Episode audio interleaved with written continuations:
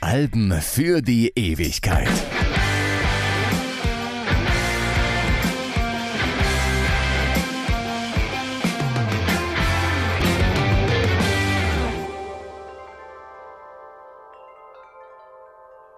Hallo, Freddy Kappen hier. Es ist ein grauer Spät-November-Tag und ich bin, ja, muss man sagen, eher schlecht drauf. Grundsätzlich hier erstmal beste Voraussetzungen für das Auflegen einer The Cure-Platte der The Cure-Platte, muss man schon fast sagen, denn Disintegration ist bis dato ihr kommerziell erfolgreichstes Werk und trotz zweier großer Single-Hits darauf, die so einen gewissen Mainstream-Appeal haben, eines ihrer künstlerisch wertigsten. Das muss ich ja einander nicht ausschließen. Ja, Grund meiner schlechten Laune, ich werde das The Cure-Konzert heute Abend in Köln verpassen. Das letzte Deutschland-Konzert der aktuellen Tour. Ja, aus beruflichen Gründen hat es diesmal einfach nicht gepasst. Immer lagen die Termine irgendwie ungünstig und ironischerweise habe ich jetzt zum Finale noch diesen lange geplanten Podcast mit dem Thema The Cure vor mir. Irgendwie Ironie des Schicksals und ja auch so passend zu der Band. Freud und Leid liegen eben dicht beieinander. Tauchen wir also erstmal gemeinsam ein in die Melancholie des Plain Songs dieses monumentalen Openers dieser Platte aus dem Jahr 1989.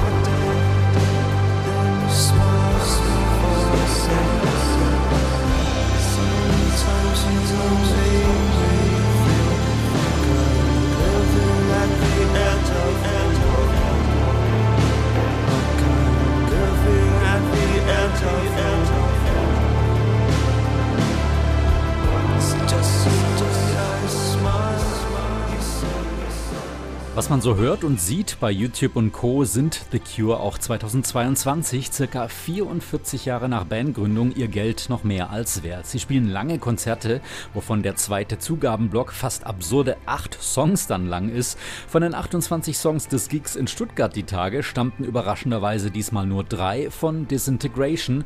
Da waren schon mal mehr im Set. Andererseits, eine Band mit einer derart reichhaltigen Diskografie kann eben aus dem Vollen schöpfen. Der zweite Song des aktuellen Sets ist auch der zweite vom Album Disintegration, das melancholische Pictures of You.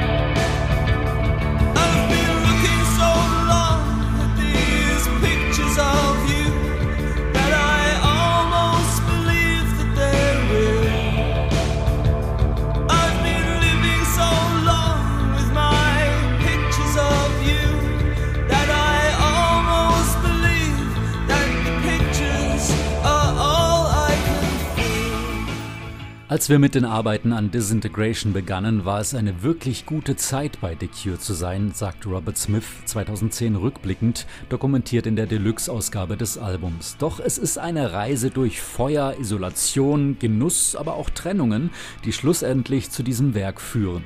Robert Smiths Instrumentaldemos entstehen, wie auch schon für den Vorgänger Kiss Me, Kiss Me, Kiss Me, im Keller seines Londoner Apartments in West London. Grundlage für die Musik sind Filmsequenzen, die ihm ambitionierte Filmemacher über die Jahre geschickt haben, in der Hoffnung, Robert Smith würde dafür Musik schreiben. Diese Clips ermutigen ihn dazu, längere filmische Stücke zu schreiben als bisher und zunächst einmal nicht unbedingt daran zu denken, dass das ein The Cure-Song werden muss.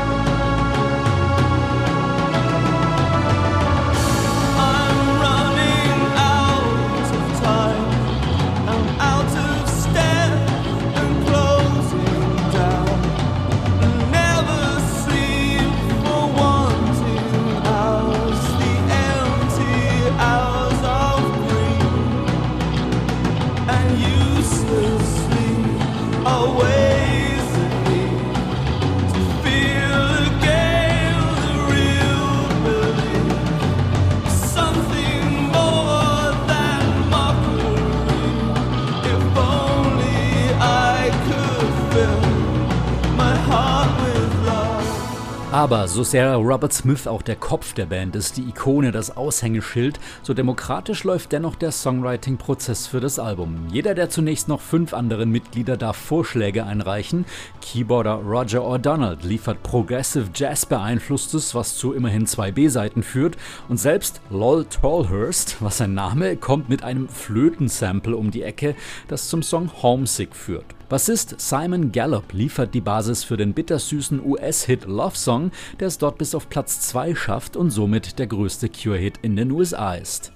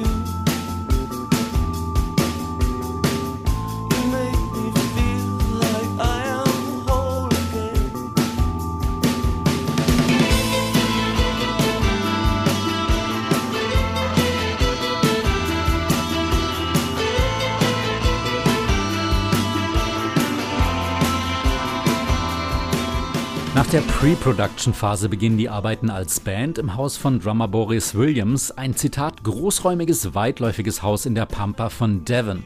Die Atmosphäre dort sei großartig und The Cure arbeiten sich durch die Songskizzen, um zu entscheiden, was dann auf dem Album landen soll. Diese Entkopplung von der Welt da draußen, die braucht's auch, denn Erfolg kennen The Cure zwar schon die ganzen 80er Jahre hindurch, aber 1987 werden sie mit Kiss Me, Kiss Me, Kiss Me so richtig groß, dass es nun wirklich diese Abgeschiedenheit braucht braucht, konzentriert arbeiten zu können. Wir kreierten da unsere seltsame kleine Welt, die äußerst surreal war. Expectant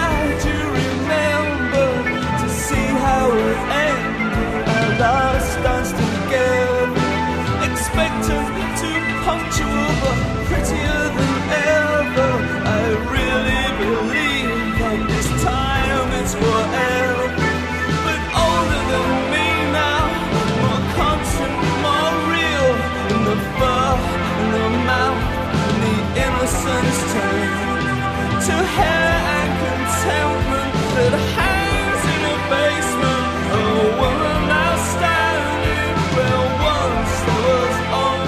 An satten 30 Stücken arbeiten The Cure in dieser Pre-Production-Phase und das erstmal mit recht überschaubarer Technik.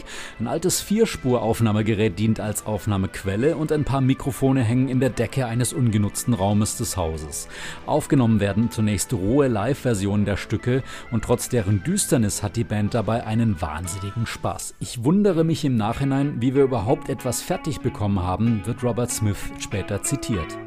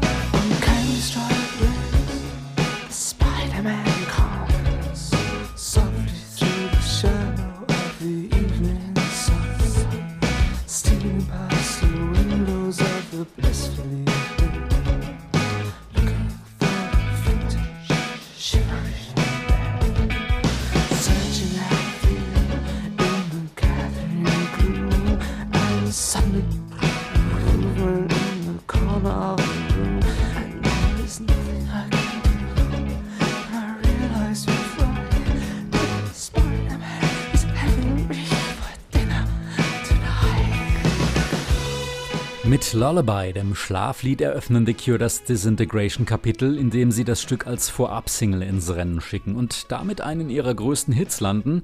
Ja, und bei aller Anerkennung für The Cures Songwriting-Skills, es ist so ein Beispiel, wie sehr die Verpackung den Inhalt aufpeppen kann, wie Popmusik ebenso funktioniert. Das Video Robert Smith als gruseliger Spinnenmann zieht direkt eine ganze Generation neuer Fans in ihren Bann und geholfen hat dem Song aber sicher auch der etwas modernere Anstrich des Single Remixes, der sich vor allem dadurch auszeichnet, dass die Drums ein wenig elektronischer und weniger muffig rüberkommen als auf der Albumversion.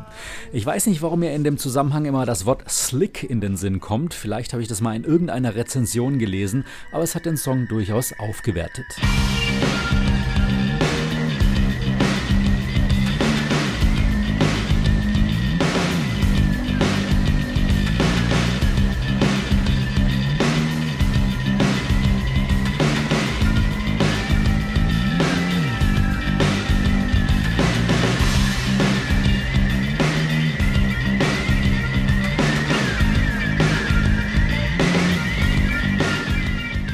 Auch ein Cure-Klassiker heute, aber tatsächlich nur in den USA und in Kanada als Single ins Rennen geschickt, ist Fascination Street. Hier sind The Cure weniger Goth, mehr Rock, aber dass sie das auch können, das wurde ja auch schon lange vor Disintegration mehrfach bewiesen. Schließlich haben sie ja mal auch als mehr oder weniger Punkband angefangen. In den etwas mehr als zehn Jahren seit ihrem Beginn als The Easy Cure Ende der 70er sind sie dann zu versierten Musikern geworden, die große Emotionen triggern können. Stell dir vor, du bist ein Teenager in den 80 80ern und du hörst zum ersten Mal im Radio Fascination Street, What a Rush, schreibt einer bei YouTube dazu. Und ein anderer, es ist wie in der Nacht einen Highway runterzubrettern, ein gerader, leerer Highway, der ins Nichts führt. Pure Magie.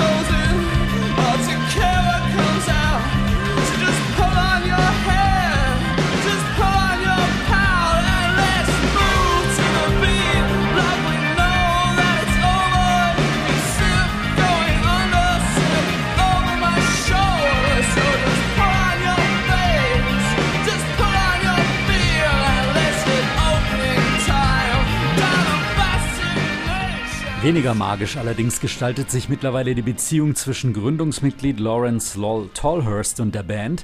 Ich wollte wirklich alle mit einbeziehen, aber Lols verschiedene Süchte forderten langsam ihren Tribut. Wir hatten einfach genug von ihm, so Robert Smith Jahre später. Immerhin, Tallhurst stand 2011 dann nochmals mit The Cure auf der Bühne, um unter anderem dieses Album live zu performen. Jahre zuvor gibt's allerdings erstmal einen recht unrühmlichen Abgang nach der offiziellen Band-Listening-Session zum Album, nach nachdem die Platte gemischt ist. Alle sind begeistert von Disintegration, nur Tollhurst murmelt ein paar schlecht gelaunte Worte, nimmt seinen Hut, dreht sich um und geht.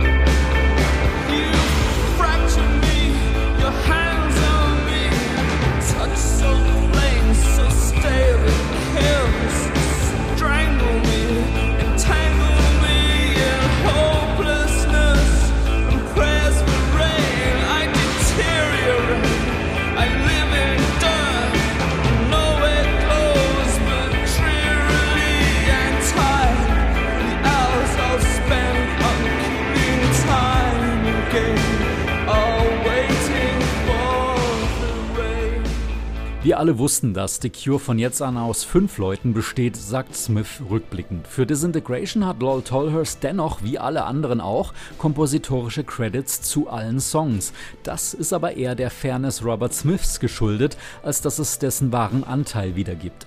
Alle Cure-Musiker sind für die Songs of Disintegration laut Credits gleichermaßen berücksichtigt. Für die Texte zeichnet Smith allerdings allein verantwortlich. Eine Spitze findet sich dann aber doch noch, und zwar in der Auflistung der konkreten Aufgaben. Während Gallup, Williams, Thompson und O'Donnell mit ihren jeweiligen Instrumenten aufgelistet sind, also Bass, Drums, Gitarre und Keyboard, steht bei Tallhurst lediglich Other Instrument, wie auch immer das gemeint ist.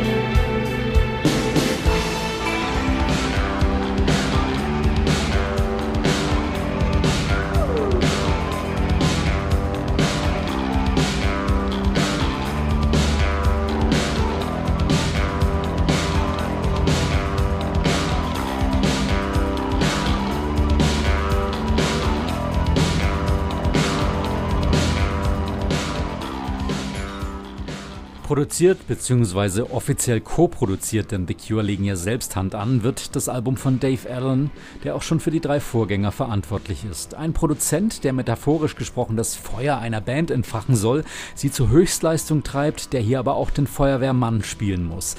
Denn als eine defekte Steckdose in Robert Smiths Zimmer im Studiokomplex von David Allen beinahe die Bude abbrennen lässt, ist es angeblich Allen selbst, der die handgeschriebenen Texte Smiths, die sich in einer Ledertasche befinden, aus dem Zimmer rettet. So stellt Alan es zumindest in einem Interview auf YouTube dar und widerspricht damit dem Bandleader Smith, der das höchst selbst getan haben will. Ja, die Sache mit den Egos, egal, Hauptsache gerettet. Die Vorstellung, wie The Cure eine Menschenkette bilden und Smith in nasse Handtücher eingewickelt seine Texte rettet, ist auf jeden Fall eine gute Story.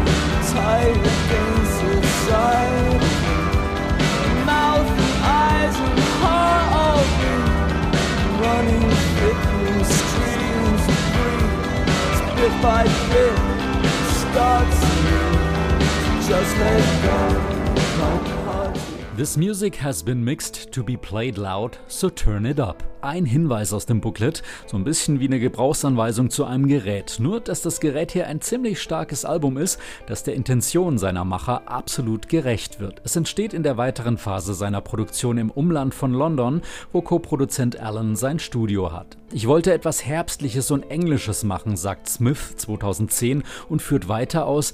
Ich wollte keine Ablenkungen. Ich wusste, wenn wir den Geruch von brennendem Holz und welkem Laub haben, wenn es nachmittags um vier dunkel wird, es donnert und es regnet, dann wird uns das dahin bringen, wo wir hinwollen.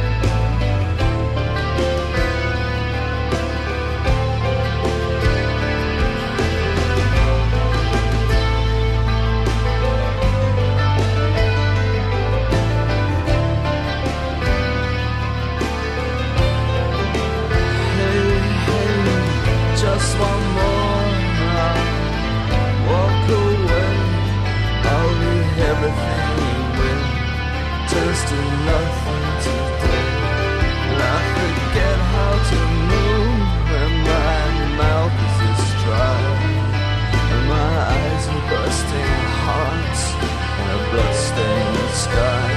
I was sweet, it was wild, and oh, how weird. I trembled, stuck in honey, honey, cling to me. So just one more, just one more go. Inspiring me, the desire to never go.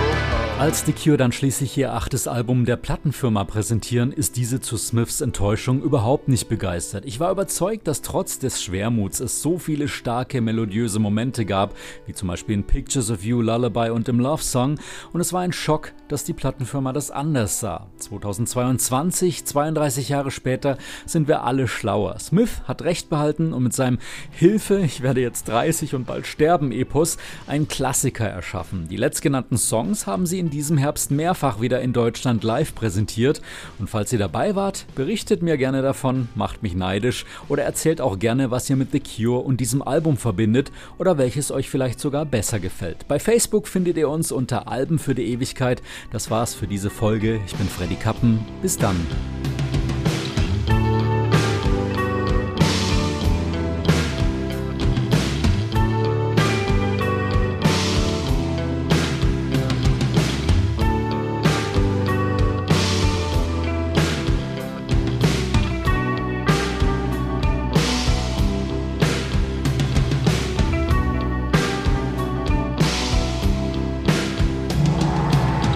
sleep drift